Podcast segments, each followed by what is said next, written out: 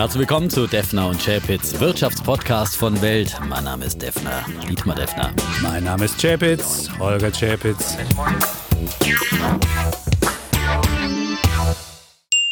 Der Weltwirtschaftspodcast wird Ihnen präsentiert von HRS, das Hotelportal für Geschäftsreisende. Mit HRS finden Sie neben dem richtigen Business-Hotel auch die passenden Services.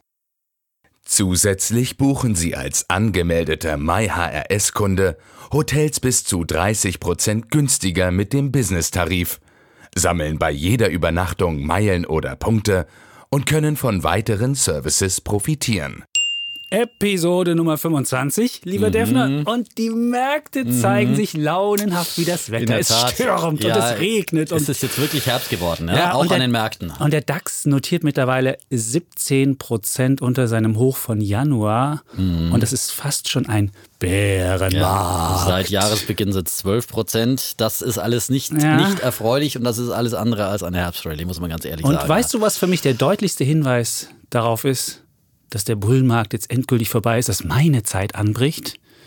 Die Aktie von BlackRock, das ist ja der größte Anlageverwalter mit 6,4 Billionen Dollar Anlagevolumen, hat jetzt 30 Prozent eingebüßt. Und alleine im letzten Monat 20 Prozent. Und wenn diese Aktie, die ja wirklich sozusagen sieht, was an den Märkten los ist, wenn die selbst so viel verliert und im Bärenmarkt ist, dann ist, ist es natürlich, vorbei. ist natürlich ein Hebel auf den Gesamtmarkt, ist ja auch ganz klar.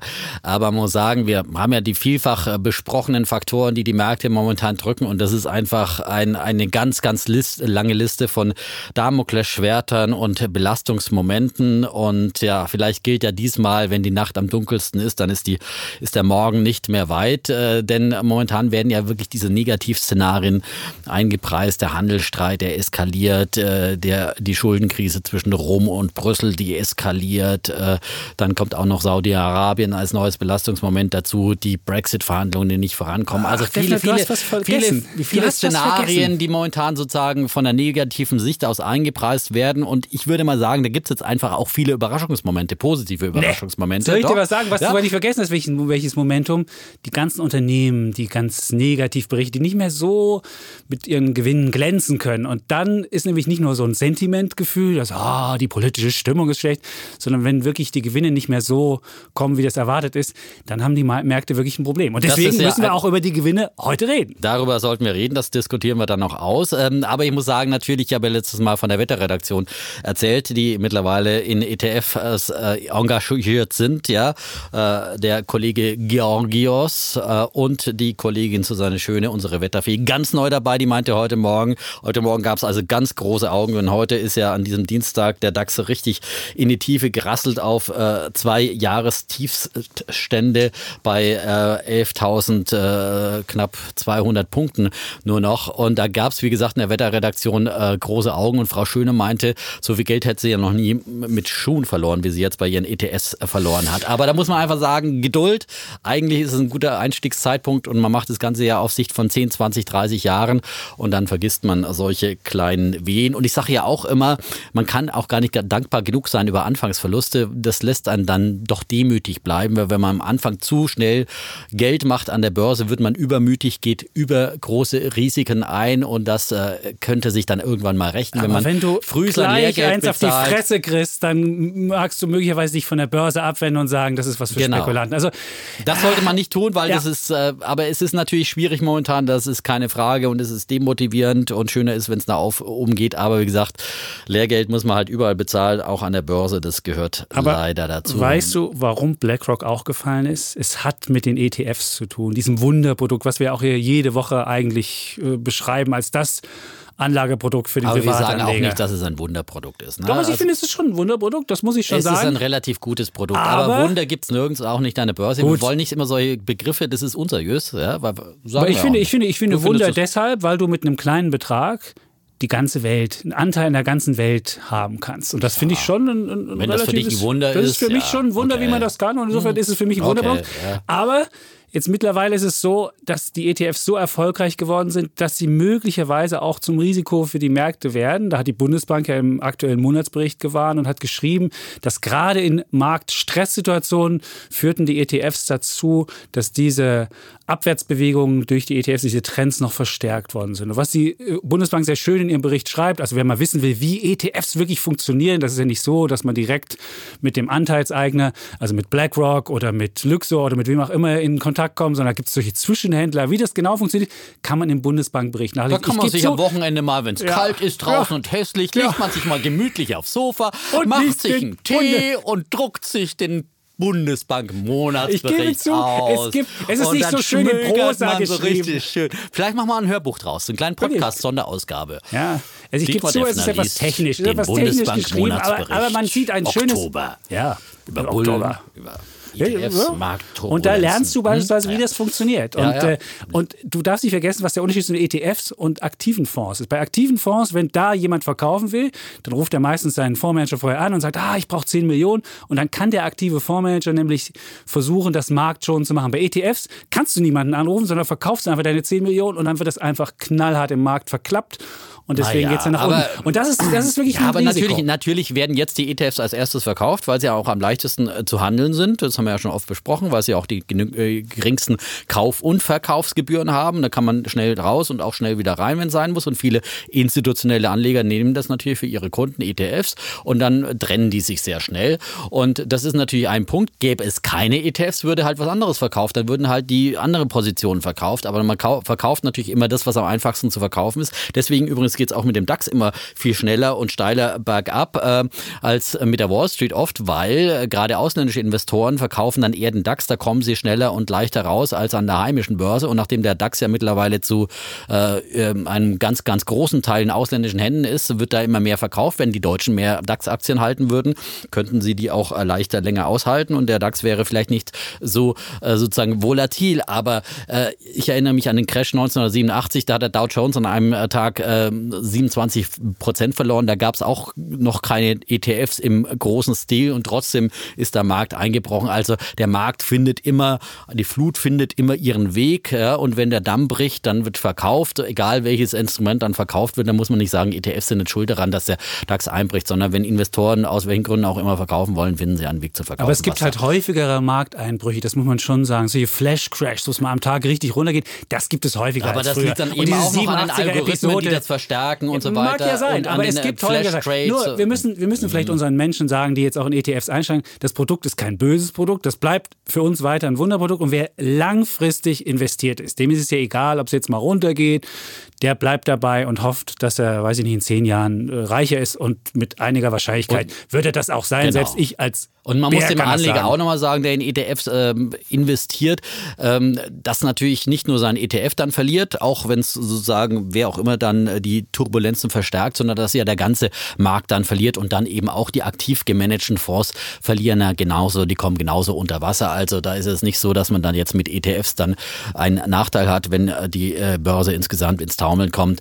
Äh, und wie gesagt, die Vorteile der ETFs, die wir in unserem Spezial auch genannt hatten, die, die bleiben weiter. Bleiben erhalten. Aber wir kriegen ja immer wieder viele Fragen zu das ETFs, ne? Und, und, deswegen haben wir uns überlegt, in der kommenden Woche mal ein sogenanntes Explainathon. Das klingt jetzt sehr hip.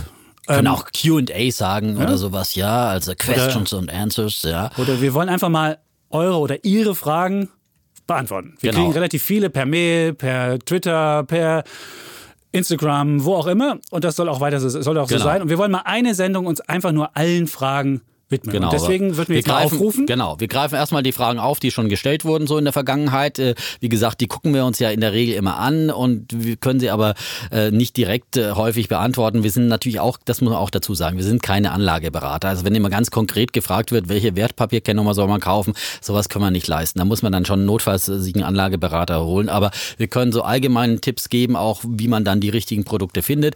Also einfach mal darauf losfragen und wir beantworten nach bestem Wissen und Gewissen diese Fragen. Und wie gesagt, auf allen Kanälen, die wir hier äh, sozusagen auch immer wieder genannt haben, äh, könnt ihr, können Sie uns die Fragen stellen, zum Beispiel unsere Mailadresse Wirtschaftspodcast.welt.de. Sehr schön, danke dir. Ja. Das ist. Dann haben wir natürlich unsere Instagram-Accounts, äh, unsere persönlichen, wo Sie uns fragen können. Ähm, wir dachten auch, bei Twitter kann man auch ja. äh, Fragen stellen. Da hätten wir gerne den Hashtag dazu genannt. Defner und Chapitz Hashtag. Ist jetzt nicht so einfach, aber das Schöne ist, man findet dann auch alles. Und dann können Sie nämlich auch sehen, was die anderen Leute gefragt haben, was Sie nicht mehr selbst fragen müssen. Also Defner und Chapitz, der Hashtag, unter dem können Sie uns auch schreiben an meine wunderbare Adresse. Ja. Ed Schuldensühner. Äh, Holger ist ja der erfolgreichste ja. Wirtschaftsinfluencer äh, bei Twitter. 65.000 Follower Nein, mittlerweile. Es sind 66.000 66. mittlerweile. Gut. Oh, ja. 66. And still rising. Äh, Racing, ja. ja. Unaufhörlich. Ja. ja. Aber bei Instagram Gut. bin ich Gott sei Dank nach vorne Ist wenigstens vorne. eine Wette, Wette, die für mich läuft. Ja, also ich bin auch dankbar weiter für Unterstützung hier, weil sonst sieht es ja schlechter aus bei den. Aber Gold bist du auch noch von, obwohl Gold selbst die Stimmung ist so schlecht, dass selbst Gold wieder steigt. Das muss man ein bisschen, sagen. aber immer ja. noch äh, unter, unter meiner Wette und genau. Bitcoin kann auch nicht profitieren wirklich so sozusagen. Also, also all diese Pseudo-Krisenwährungen können auch von der Krise nicht profitieren. Ja, wir haben auch heute eben wieder zwei Themen, die wir diskutieren wollen über die Unternehmensgewinne und äh, Innovationsfähigkeit in Deutschland wäre auch so ein Thema, das ich nochmal anreißen möchte. Und da und, hat Dietmar ja Futter bekommen in der mhm. vergangenen Woche. Deutschland. Wir wollen noch nicht so viel verraten. Deutschland ist die innovativste Volkswirtschaft der Welt. Und wer, wer kann fragt, keinen Cliffhanger kann, machen. Doch, das ist doch. Jeder okay, fragt sich doch, okay. wie kann das sein? Ich äh, habe heute bin okay. hierher gefahren mit der S-Bahn und habe versucht, ein Ticket zu buchen und habe dann gleich zwei Tickets gebucht. Also ich habe mich gefragt, kann das sein? Das kann ja auch am Nutzer liegen. möglicherweise. Aber äh, irgendwie. Und ansonsten nehmen wir heute übrigens Rücksicht auf den Kollegen Chapitz, denn er ist krank, er ist unter Medikamenteneinfluss. Also ich bin heute ganz zahm zu ihm. Das ist sehr nett. Mhm. Gut. Ja. Also würde ich sagen, fängst du mit deinem Bullen, Bullen an. Ich, genau. fang, ich bin der Bulle und fange mit Bullen an.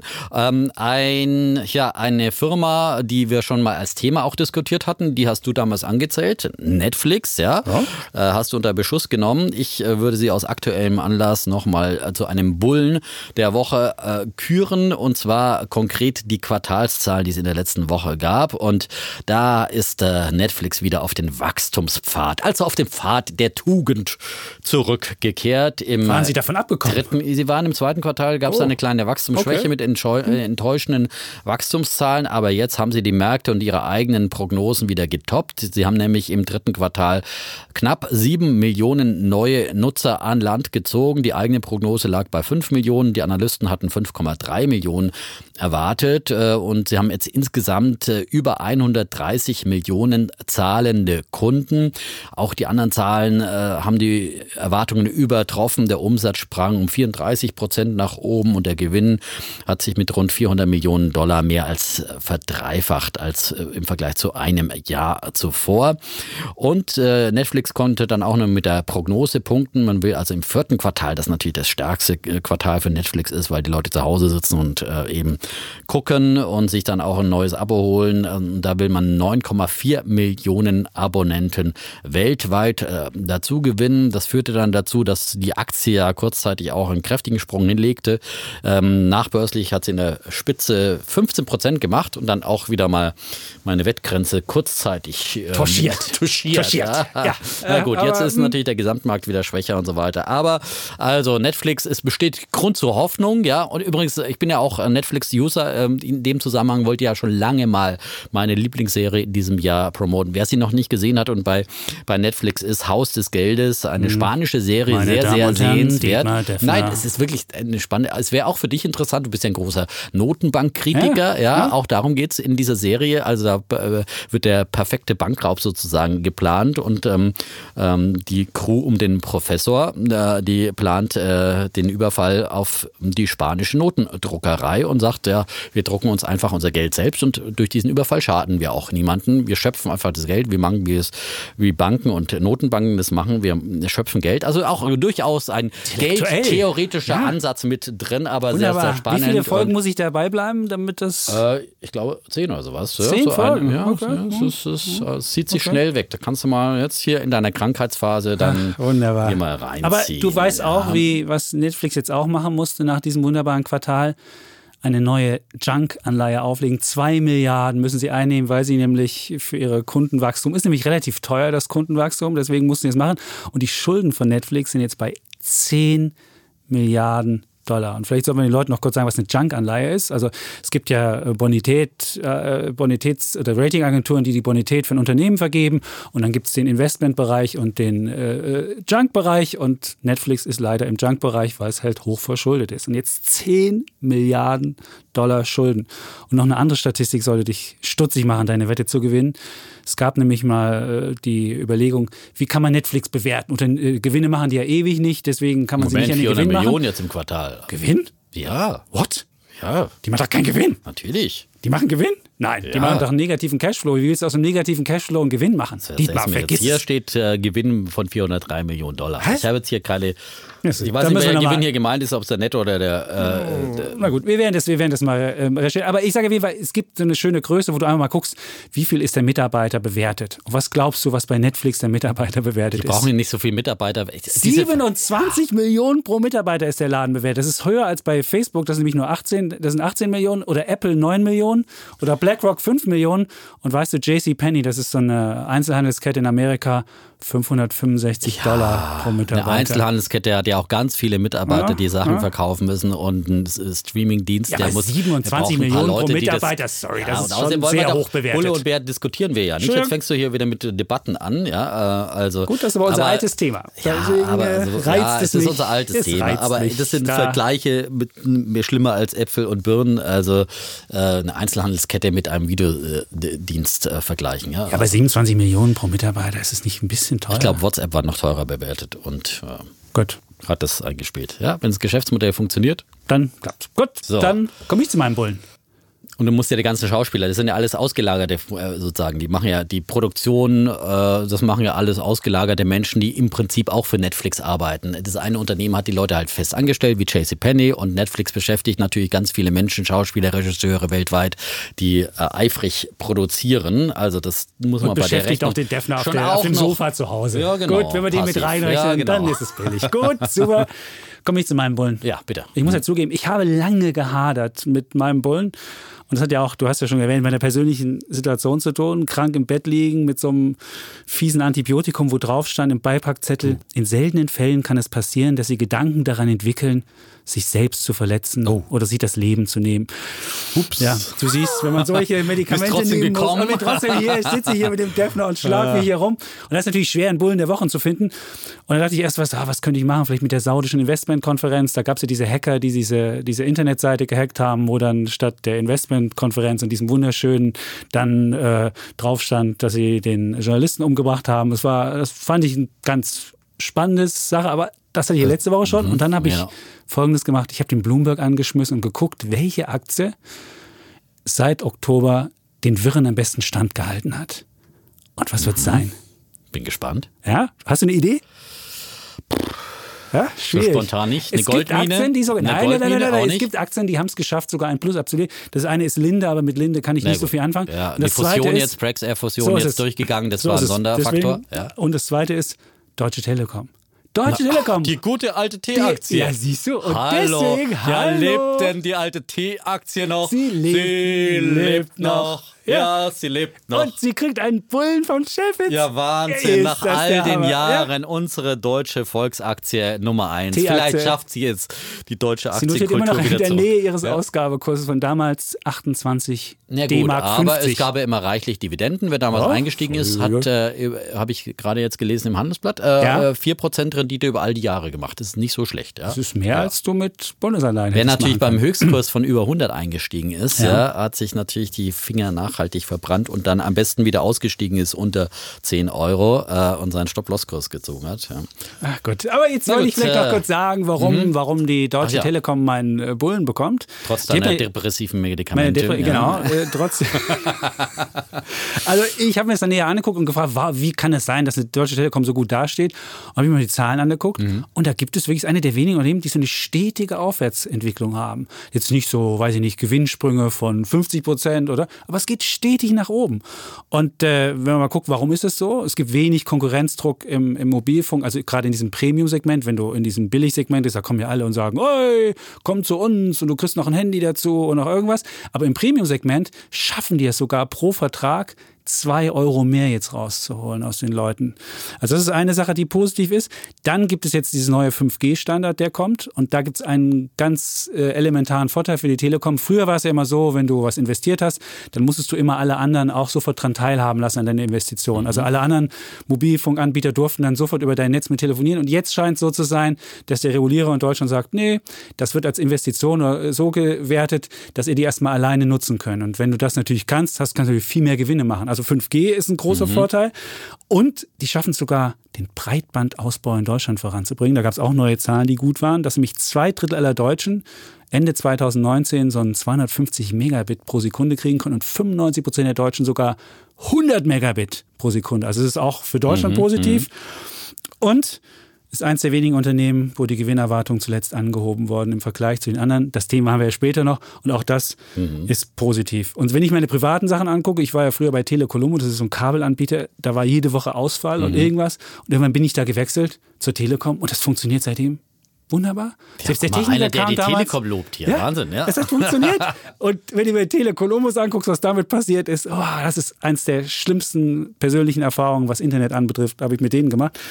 Und insofern mein Bulle der Woche. Und Deutsche Telekom. Und eine Dividendenrendite von 5%. Ja, das kommt noch oben drauf. Ja, da muss man ja. sagen, das ist wirklich sehr ordentlich. Auch ja. dank natürlich, hast du noch vergessen, äh, die äh, hochprofitable US-Tochter T-Mobile US, ja. Ne, die ja auch eine begehrte Braut ist, immer wieder umworben. Bisher haben sie es noch hin, nicht hingekriegt, die irgendwie zu fusionieren wegen den Regulatoren, aber es sind ja auch immer noch Gespräche im Gange.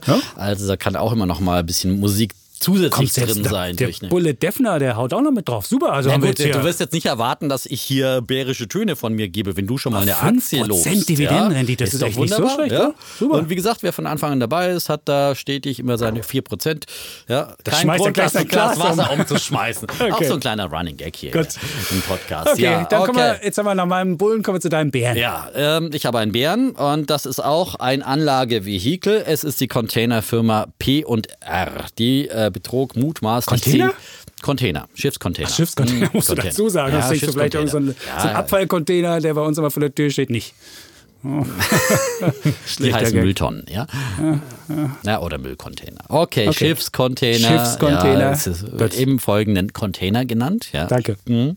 Ja. Äh, und auf jeden Fall, diese Containerfirma betrug mutmaßlich 10.000 Anleger. Das ist äh, einer der größten Firmen von Wirtschaftskriminalität in der Bundesrepublik Deutschland, wahrscheinlich der zweitgrößte. Da hat im letzten, in der letzten Woche jetzt sozusagen das Insolvenzverfahren äh, begonnen. 2500 Gläubiger sind persönlich in der Olympiahalle in München erschienen und weitere 7700, die lassen sich durch Anwälte vertreten. Allein diese über 10.000 Anleger fordern schon mal eine Milliarde Euro äh, zurück, aber sie werden wahrscheinlich so schnell kein Geld sehen, denn wie immer bei so einer Pleite ist dann auch nicht mehr viel übrig. Ähm, ähm, ähm, insgesamt könnte der Schaden bis zu zwei Milliarden äh, Euro groß sein. Was hat diese Firma gemacht? Sie hat äh, Schiff Container, Schiffscontainer an Privatanleger verkauft aus dem Millionärsvorort Grünwald in München raus und ähm, ja, angesprungen sind meistens Rentner und Pensionäre, also entsprechend sind die Geschädigten, äh, die nochmal ihre Altersvorsorge aufbessern wollten und äh, das Geschäftsmodell war dann äh, so, dass äh, sagen,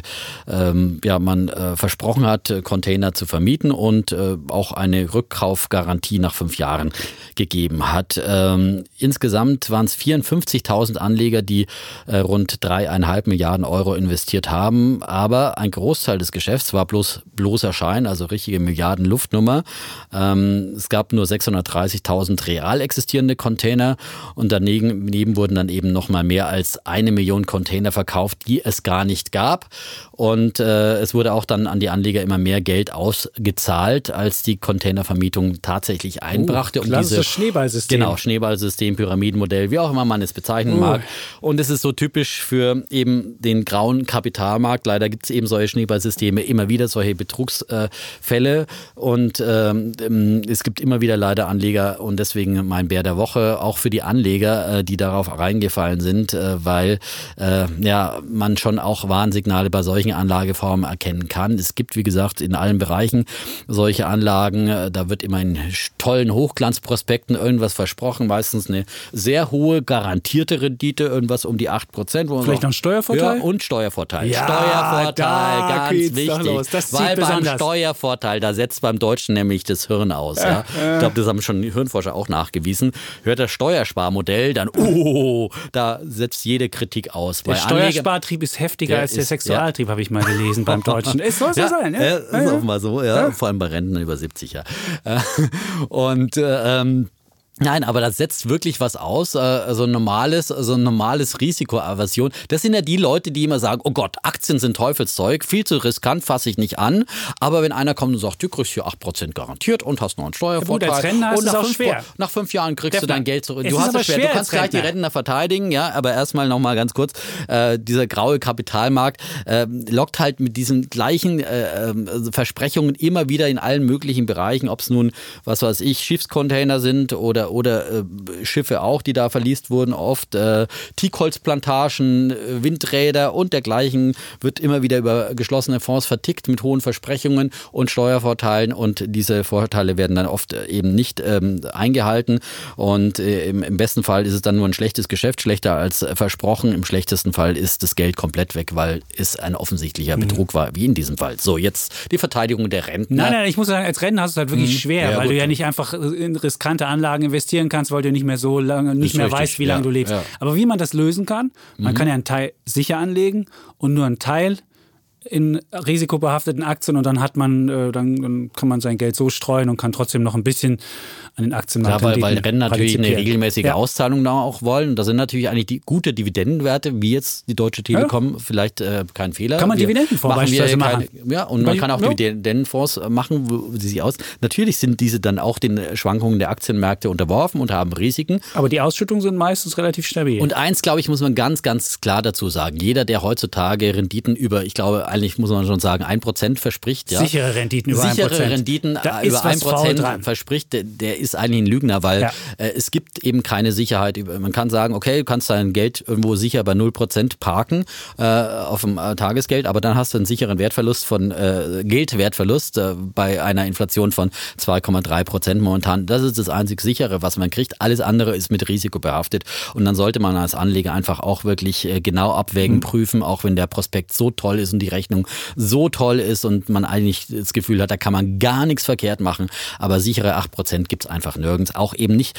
beim ETF-Sparplan. Das sind wirklich auch immer, wenn wir immer sagen, man kann erwarten 8%, aber das ist nicht garantiert, muss man immer dazu sagen, sondern es sind einfach Erträge aus der Vergangenheit, Erfahrungswerte. Erfahrungswerte, So die man in die Zukunft hochrechnet. Ja, und es kann mehr oder weniger werden, das ist ganz klar. Aber in der Regel über sehr lange Zeiträume hat sich das dann immer wieder so ergeben. Das So. dazu. Mein Bär Jo. ist auch ein Anlageprodukt. Okay. Jetzt nicht ganz so nicht ganz so fies wie dein Anlageprodukt. Ich, es geht bei mir nicht um Container, es geht bei mir um ein Produkt der Deutschen Bank. Also die Deutsche Bank bekommt von mir mal wieder einen, Mal wieder einen Bären. Die Ich können glaube- demnächst Werbung damit machen, die Ja, meisten ja. Bären Die- vom Chapitz bekommen. Ja, die, ja, genau. die Bank mit den meisten Die zeigen Bären. dann ihr Regal, ihre Glasvitrine und da stehen dann so 20 Bären des Jahres Ja? 2018 drin. Vom alle vom Chapitz. Ja, nee, so viel, so viel waren es nicht, aber schon so viel? ein paar. Nein, das ist, ist der vierte oder so? Oder der dritte? Ich weiß es nicht. Äh, einmal wurden sie auch im The Thema angezählt. Auch noch. Ja, stimmt, die Wette, 10 Euro. Da sind noch drunter. Insofern ist, läuft alles so gut für die Deutsche Bank, also für mich zumindest. Haben Sie ein Kindheitsproblem mit der Deutschen Bank? Überhaupt nicht. Ich bin sogar Hat Kunde da. Ich bin genommen? sogar Kunde bei der. Nein, ich bin sogar Kunde bei der Deutschen Bank. Und Haben da die mal habe ich mich letztens Gar nicht so ein eingeloggt. Trauma beim ich Weltspartag, als sie dein, dein Sparschwein geschlachtet haben? bin im Osten groß Ach so, geworden stimmt, und ja, da ja, gab's ja, keine, Gab's kein äh, Trauma. nee. Doch, gab es auch, aber andere. Okay, Oh Gott. andere, okay. ja. Ähm, okay. Auf jeden Fall habe ich mich jetzt letztens eingeloggt Ja. auf der Webseite, weil ich was überweisen musste mal wieder. Und es ist scheußlich überweisen. Also dieses System, egal. Aber darum ging es mir gar nicht. Und dann sprang mich so eine Werbung an, Schluss mit dem Zinsfrust. Und ich dachte mir, wow, Schluss mit dem Zinsfrust, ganz großartig. Und man hat mir dann ein Kombi-Produkt angeboten. Und zwar ist es ein Kombi-Produkt, da ging es darum, man muss 5000 Euro anlegen. Und 50 Prozent soll in ein, auf ein Festgeldkonto kommen, wo man 2 Prozent Rendite bekommt und die restlichen 50 Prozent in einen Investmentfonds. Und da habe ich mir gedacht, so, okay, 2 Prozent klingt ja schon mal nicht so schlecht in Zeiten, wo man 0 Prozent bekommt. Aber wenn du anguckst, die zweite Komponente, du musst 50 Prozent des Anlagebetrags in, dieses, in den Investmentfonds stecken, da zahlst du einen Ausgabeaufschlag von 5% teilweise. Du zahlst dir also über den Ausgabeaufschlag automatisch deine eigene Verzinsung und bist dann, hängst dann in so einem Fonds drin. Eigentlich geht es nichts anderes. Nicht, dass die Leute jetzt äh, gelockt werden können mit tollen Zinsen, sondern die Leute werden mit hohen Zinsen gelockt und dann in einfach einen Investmentfonds reingezerrt. Und das ist einfach in meinen Augen so ein Kombiprodukt, was Schluss mit dem Zinsfrust, da wird aus Zinsfrust dann Gebührenfrust und dann ist am Ende wirklich niemandem geholfen damit. Und deswegen würde ich einfach sagen, ja, mein Bär der Woche für dieses wunderbare Kombiprodukt der Deutschen Bank, was nicht so wunderbar ist. Das ist wirklich frustrierend. Ja. Weil wenn du denkst, und du musst auch in die Filiale dafür gehen, also du konntest es noch nicht mal im Internet abschließen. Und ich stelle mir vor, ich gehe in die Filiale, denke, ich werde richtig gut beraten und dann kriege ich dieses Produkt, ein teurer Investmentfonds, wo ich meine eigenen Zinsen zahle. Das ist doch, und dann gehe ich doch raus und denke mir so, äh? Aber, und das Moment, soll das aber die Zinsen kriegst sein? du ja jährlich. Nein, ich kriege die Zinsen nur ein halbes Jahr. Ach, nur ein das halbes ist ja das Jahr. Frustrierende. Das Frustrierende ist, Ah. ich kriege die Zins von 2% nur ein halbes Jahr. Und danach, nicht wenn ich jedes dann, Jahr. Ich dachte jetzt, das nein, nein, nein, nein, wenn das so gewesen wäre, das, so, nein, nein, nein, prima. das wäre okay. Es ist nur für ein halbes Jahr. Und wenn ich das dann liegen lasse, das Geld, wird danach das Geld verzinst, wie alles Geld verzinst wird, mit null. Und meine Fonds habe ich dann trotzdem noch. Und das ist einfach völlig frustrierend. Und ich sagte, dieses Produkt, und dafür gehst du in die Bankfiliale, lässt Mhm. dich dann vom Bankberater beraten und hast dann dieses Ding. Und deswegen Das ist problematisch, in der Tat. ein Bär der Woche. Ja. Zu Recht. Es ist jetzt kein Betrug, aber es ist einfach wirklich, es ist einfach, du gehst frustriert da raus, wenn du weißt, wie du es eigentlich machen könntest. Hm. Tja, gut. Okay, soweit also der Bär der Woche Ja. für diverse Anlageprodukte. Jetzt haben wir unsere Rubriken, jetzt müssen wir noch unsere. Ähm, Unsere Themen haben wir auch noch. Äh, da Ja, darfst du ja. auch anfangen. Ähm, passt ja auch zur Großwetterlage und wir haben eingangs schon über die Herbststürme an den Ja. Börsen, die leider gar nicht aufhören wollen, äh, zu meinem Verdrusse. Zu deinem. Verdrusse, Ich habe heute genau. schon an dem Kollegen äh, aus der Wetterredaktion noch den Psalm 23 zugerufen. Und ob ich schon wanderte im finsteren Tal, fürchte ich kein Unglück. Dietmar. Ja, man muss sich los? manchmal trösten, man braucht Worte des Trostes in diesen dunklen. Zeiten, ja. Das ist schön. Okay. An den Börsen und dann Also, die Hoffnung, dass es wieder Kommen jetzt alle wird. zum Börsenprediger, Defner und Fakten, lassen sich, lassen ja. sich da, lassen sich trösten mit solchen wunderbaren Durchhalteparolen. Das ist schön, das gefällt mir. Aber es geht ja, es geht ja auch wirklich um handfeste Probleme an den Märkten und eins davon, äh, darüber werden wir jetzt reden, nämlich über die Gewinnwarnung und die laufende Berichtssaison liest sich ja wie so eine ganze Serie von Pleiten, Pech und Pannen und auch immer mehr deutsche Unternehmen müssen ihre Gewinnprognosen kippen und für mich und das ist meine These, ist es ein untrügliches Zeichen, dass jetzt wirklich A, der Bullenmarkt in den Märkten vorbei ist und B, auch die konjunkturelle Lage, dass wir das hoch gesehen haben und jetzt so langsam in den Abschwung reinlaufen und vielleicht 2019, 2020 die nächste Rezession kommt. Und was an den Gewinnwarnungen nämlich überraschend ist, und das ist, äh, es handelt sich nie nur um einzelne Unternehmen, also klar, bei Daimler haben wir schon die zweite Gewinnwarnung, da kann man auch sagen, ah, das ist die Autokonjunktur, beziehungsweise das ist die Dieselkrise, das sind hausgemachte Sachen, aber es betrifft halt sämtliche Branchen und querbeet alle Unternehmen. Und daran sieht man, dass es, dass es nicht ein Einzelfenomen ist, sondern dass es ein grundlegend größeres Problem ist. Und ähm, Daimler hat ja schon genannt, FMC hatten wir beispielsweise. Die haben dann gesagt, oh, das ist ja eigentlich Fresenius Gesundheits Medical Fresenius Care. Medical Ja, Care. muss man- Äh, Die, deren Aktie ist um 17 Prozent an dem Tag eingebrochen. Und da ging's, und man fragt sich so, krank werden die Leute doch immer. Was ist da los? Oder wir hatten beispielsweise Heidelberg Zement. Da hieß es dann, oh, schlechtes Wetter in Amerika und höhere Energiekosten. SAP, ThyssenKrupp hat gewarnt, der Rhein hat nicht so viel Wasser, deswegen ist das ein Problem. Dann, in der, dann hatten wir Wirecard, die haben gesagt, ah, Unsicherheit wegen Kooperation zwischen Google Pay und PayPal. Wir hatten Volkswagen, oh, die warnten wegen der Audi-Strafen. Dann hatten wir der zweiten Reihe Seconomy. Vielleicht kennst du auch den Laden, das ist Mediamarkt Saturn. Saturn. Die haben die zweite Gewinnwarnung in drei Wochen abgegeben. Also man sieht auch, selbst die Binnenkonjunktur scheint nicht so stabil zu sein. Da hieß es dann, naja, das hat der heiße Sommer, da sind die Leute halt nicht zum Mediamarkt gegangen. Und der Versicherer Talangs hat gewarnt. Also alle Zahlen sind schrecklich. Und wenn man sich mal anguckt, warum sind die so schrecklich, dann habe ich mir mal angeguckt, wo machen die Unternehmen eigentlich ihre Gewinne? Und da fällt halt auf, dass sie die nicht nur im Inland machen, sondern ein Großteil der Gewinne beispielsweise beim, beim DAX kommen 4% aus UK, klar, also Großbritannien. Wenn jetzt der Brexit ist, da kann man sicher sein, dass das nicht mehr so gut laufen wird. Dann hatten wir Amerika 21% der Gewinne, da ist die Unsicherheit mit Zöllen etc. Dann haben wir 21% Schwellenländer und 7% China. Wenn man da sieht, wie da die Währungen abgekippt sind und wie da die Konjunktur auch einbricht, in der Türkei beispielsweise, dann kann man sich vorstellen, da kann man nicht mehr so viel verdienen. Das ist genauso auch in der, in der zweiten Reihe beim MDAX, da sind die Zahlen nicht viel anders.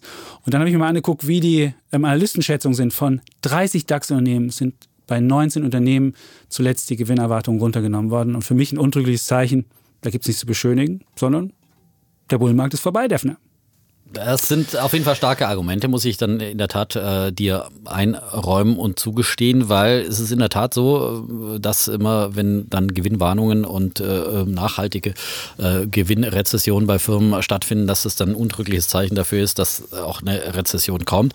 Ähm, aber die Frage ist natürlich eben, ist das jetzt wirklich ein ganz, ein großer Trend, den Holger hier beschreibt, oder sind es doch einfach eine unglückliche sozusagen Aneinanderreihung von äh, vielen, vielen Sonderfaktoren? Hören und du hast ja schon ein paar äh, auch genannt, die natürlich auch von den Unternehmen genannt worden sind. Du sagst es Ausreden, aber es sind sicherlich einfach Sachen, die dann einfach unglücklicherweise da reingeschlagen haben. Zum Beispiel eben schon im Einzelhandel in Deutschland, das hat ja nicht nur äh, das Economy getroffen, sondern auch Zalando oder auch andere Bekleidungsgeschäfte, dieser absolut heiße Sommer.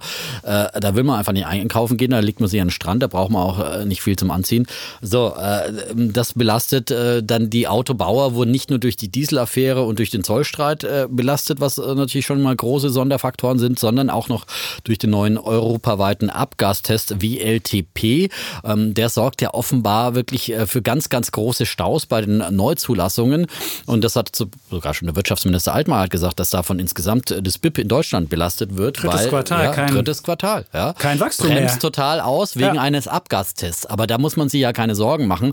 Das verschiebt ja nur sozusagen dann äh, Zulassungen ins nächste Quartal, wenn es hier mal so einen Flaschenhals gibt, äh, durch den man dann nicht so schnell durchkommt. Äh, davon lässt sich ja keiner abhalten, ein neues Auto zu kaufen, sondern es wird dann einfach noch mal ein paar Monate Okay, nach, Fresenius? nach hinten verschoben. Fresenius Medical Care hat, ähm, gut, die haben zum Beispiel in der Tat Probleme in, mit dem Argentinien-Geschäft, ja. Das muss man einräumen. Da haben die Schwellenländer zu Buche geschlagen. Ähm, und äh, aber auch ähm, ja in Amerika äh, waren da auch ein paar Probleme bei FMC und ja, Fresenius äh, insgesamt als Mutterkonzern, ja, habe ich jetzt auch keine Ausrede, aber Heidel Zement, äh, äh, der Wetterkapriolen in den USA zum Anfang des Jahres äh, können natürlich schon äh, da größere Baustellen beeinträchtigen, ist ja keine Frage. Also äh, hier und dort ähm, gibt es schon vieles und, und SAP zum Beispiel hat ja zum Beispiel die Prognose erhöht, Erhöht ja, fürs Gesamtjahr, und wurde aber für- trotzdem wurde ja. trotzdem abgestraft, vor allem weil die ich habe ja mit dem Finanzvorstand da gesprochen letzte Woche, die Profitabilität hat halt etwas enttäuscht, ja und sozusagen der Gewinn hat etwas unter den Analystenschätzungen gelegen, aber das SAP sagt ja immer, das liegt daran, dass wir eigentlich mit unserem Cloud-Modell so erfolgreich sind, weil das ja dann andere Bezahlmodelle sind. Bei der Cloud geht man ja dann auf ein Abo-Modell und nicht mehr auf Einmalbezahlungen und dann hast du natürlich nicht so viel fort so viele Gewinne, die du verbuchen kannst, aber eigentlich langfristig ist es ja eher was in dein Wachstum und auch in dein Gewinnwachstum einzahlt. Also ähm, ich würde mal sagen, es sind schon, ähm, es sind äh, schon durchaus dunkle Wolken am Unternehmensgewinnhimmel, aber äh, es, ist, es ist nicht äh, die große Wetterwende und es ist nicht so, dass wir bloß, weil wir jetzt mal im Sommer hier ein paar dunkle Wolken haben, jetzt gleich der Winter ausgerufen Aber werden warum? muss. Es, Wie, äh, ja. Hm? es gibt jetzt schon einzelne Unternehmen, die fangen jetzt auch an, Beschäftigung abzubauen. Deutsche Börse beispielsweise, 350 Jobs wollen gestrichen werden. Wenn Unternehmen damit anfangen, dass sie sagen, wir müssen wieder profitabler werden, müssen Speck abbauen, das ist, das, un, das ist ein untrügliches Zeichen dafür, dass man sich für schlechtere Zeiten wappnet. Und für mich ist das ein untrügliches Zeichen, dass es nicht was Vorübergehendes ist, dann wirst du keine Jobs abbauen, nicht in der Lage, wo du keine neuen Jobs wieder Ja, aber bekommst. keine Ahnung, Das deutsche ist- Börse habe ich mir nicht angeschaut, Ja, aber aber, ist- die können ja auch, ich meine, Unternehmen bauen immer, versuchen immer, sich besser aufzustellen und wenn gerade eine Börse äh, mehr automatisieren kann, äh, dann wird sie das auch tun und äh, ja, dann macht es Sinn, ja, also im, im Sinne der kaufmännischen Aber Wettbewerbsfähigkeit. ein Problem, was, was, wir, was wir jetzt aussehen müssen, die, die, wenn die Profitabilität der Unternehmen ein bisschen nachlässt. Wir hatten ja höhere Löhne, wir haben höhere Energiekosten, das kommt ja jetzt alles, oder wir haben ähm, niedrigere Währungen in den Schwellenländern. Wenn das alles dazukommt, dann hast du das Problem, dass die Bewertungen, von denen wir immer gesprochen haben, ah, die Bewertungen sind so günstig, es wird ja immer geguckt, wie ist der Kurs, wie sind die Gewinne und wenn die Gewinne jetzt nicht mehr so, so hoch sind, wie wir gedacht haben, dass sie sind, dann sind die Bewertungen nicht mehr so günstig und dann ist auch vorbei mit dem, äh, mit ja, dem Bullenmarkt. ja, aber die Bewertung liegt ja dann auch am Börsenkurs und äh, das ist ja ein ganz entscheidender Faktor, dass die Börse in ihrer ganzen Panik jetzt schon sehr viel mehr eingepreist hat, als jetzt äh, tatsächlich teilweise, äh, gut, bei manchen gibt es Überraschungen, bei Frenesi, Fresenius, muss man ganz, ganz klar sagen, da hat keiner mitgerechnet, aber insgesamt äh, im Trend hat ja der DAX eben schon 17 Prozent eingebüßt äh, seit den Hochs im Januar. Und äh, trotzdem wird ja damit gerechnet, dass die DAX-Unternehmen jetzt in diesem Jahr noch insgesamt rund 95 Milliarden Dollar verdienen. Das wäre dann ungefähr so viel wie im letzten Jahr. Und im letzten Jahr war das aber ein Rekordgewinn, der im Vergleich zum Vorjahr, also zu 2016, um 50 Prozent äh, gestiegen ist, ja. Und wir würden dieses sehr, sehr hohe Rekordniveau dann trotzdem halten, auch wenn wir jetzt vielleicht kein Gewinnwachstum, wie es der eine oder andere erwartet hatte, mehr hinkriegen in diesem Jahr. Und das wäre dann immer noch ein wahnsinnig hohes äh, Rekordplateau, auf dem wir uns bewegen.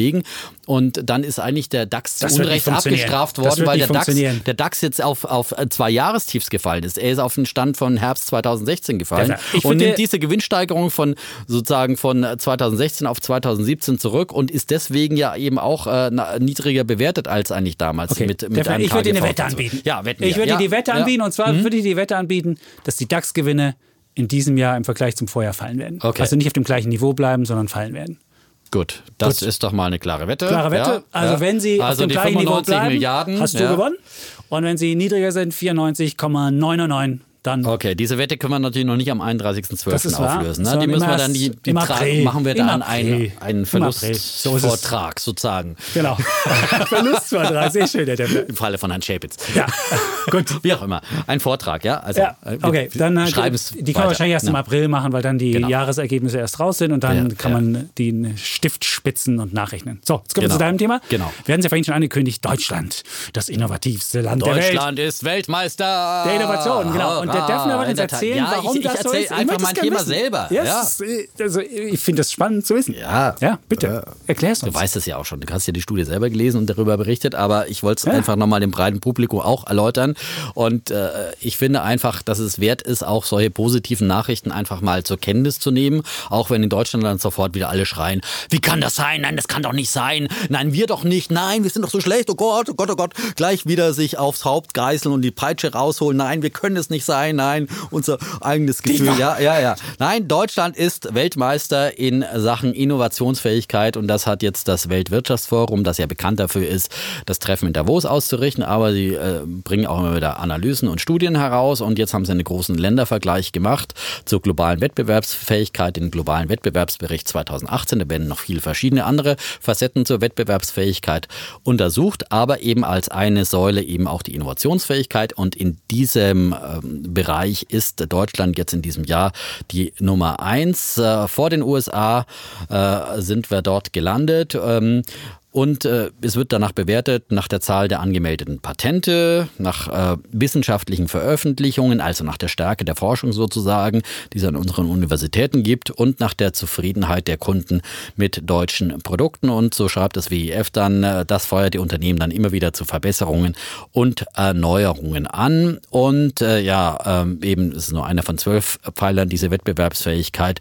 Im Gesamtranking dieser Wettbewerbsfähigkeit der Länder, da landet Deutschland in hinter den USA und Singapur immerhin auf Platz drei. Und ich finde, das kann man jetzt einfach mal festhalten und einfach mal sagen, Basta, das hat das äh, Weltwirtschaftsforum äh, festgestellt. Wir können uns auch mal, wir können uns auch mal auf die Schultern klopfen und sagen, wir sind gar nicht so schlecht, wie wir manchmal von uns denken, sondern wir haben, wir haben vieles und wir haben Potenzial, auch neue Herausforderungen mit dieser Innovationsfähigkeit, die wir haben, zu bewältigen. Wir müssen nicht in Sack und Asche gehen, wir müssen auch nicht vor der Zukunft fürchten, vor der künstlichen Intelligenz, vor den Roboterautos. Äh, wir sind mit dabei und mischen mit und wir können diese Zukunft selbst gestalten und den Fortschritt Schön. selbst durch unsere Innovationsfähigkeit äh, mitgestalten und äh, uns mitwandeln. So, jetzt ja. kommt die Gegenrede jetzt von kommt Schäbitz. Die Gegenrede oh. von Schäbitz. Ich, warte, ich, muss, ich, muss, ich müsste ja eigentlich nur, ich, ich habe ja da über diesen Bericht geschrieben. Ich finde es ja wunderbar, dass du immer meine Berichte liest. Ich habe es äh, auch vorher schon gelesen in den Agenturen. Das ist ja, wunderschön. Da war, ja, da war ja sachlich dann nur erstmal die Meldung gebracht ja. und nicht gleich, wie, warum es nicht sein kann, was nicht sein nein, darf. Nein, nein, ich habe nur geschrieben, ich habe nur die, meine Verwunderung äh, darüber kundgetan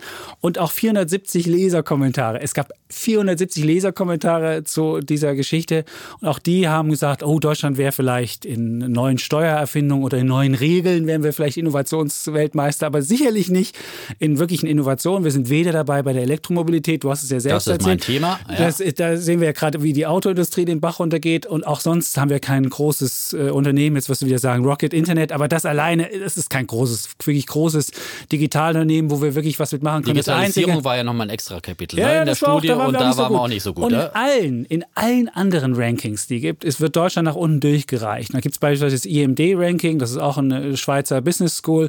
Da sind wir nur noch Platz 15. Was heißt das IMD? EMD, oh, weiß ich, Ah, okay. Institut für, Okay. weiß ich nicht. Also auf jeden Fall Egal, Management. egal, okay, von- von der EMD, okay, Es ist in, ja, in mhm. ich glaube, Lausanne. Nein, ich dachte, wie das Ranking heißt. EMD, das ist das EMD-Ranking. Das heißt Okay, so. okay, okay. Ja, da sind okay, wir nur ja, Platz ja, ist 15. okay, ja. Und dann gibt es den Doing Business Report von der Weltbank, da sind wir sogar nur noch mal Platz 20. Und dann, wenn man sich das mal anguckt, ein Unternehmen in Deutschland zu starten, da sind wir auf Platz Aber da geht's ja um- um 113. gesamte, Ja, aber es geht ne, doch darum, wenn du, wenn, du, wenn du innovativ sein willst, musst du ja auch ein neues Unternehmen mal starten können. Da sind wir Platz 113. Dann musst du auch eine Finanzierung dafür bekommen. Da sind wir Platz 42. Dann musst hat du auch auch nichts mit Und das Innovation zu Einzige, tun. Mhm. wo wir, das Einzige, wo wir gut drin sind, in diesem, in diesem Doing Business, bei der Abwicklung von insolventen Unternehmen. Da sind wir Platz vier. Aber das hat nun wirklich auch nichts mit Innovation zu tun. Das kannst du natürlich sagen, das ist die Schumpetersche äh, Innovationssache. Aber das ist doch nichts. Und das Zweite, was mich wirklich irritiert hat, das WEF hat ja schon mal im Dezember 2016 ein Innovationsranking rausgegeben. Und da war Deutschland irgendwie Platz 24. Und da stand dann damals drin, dass gerade mal jeder 20. Bundesbürger in einem neu gegründeten Unternehmen arbeitet. Lediglich 3,5 Prozent der arbeitenden Bevölkerung in Betrieben und Konzernen beschäftigt sind, wo neue Produkte oder neue Ideen kreiert oder entwickelt werden.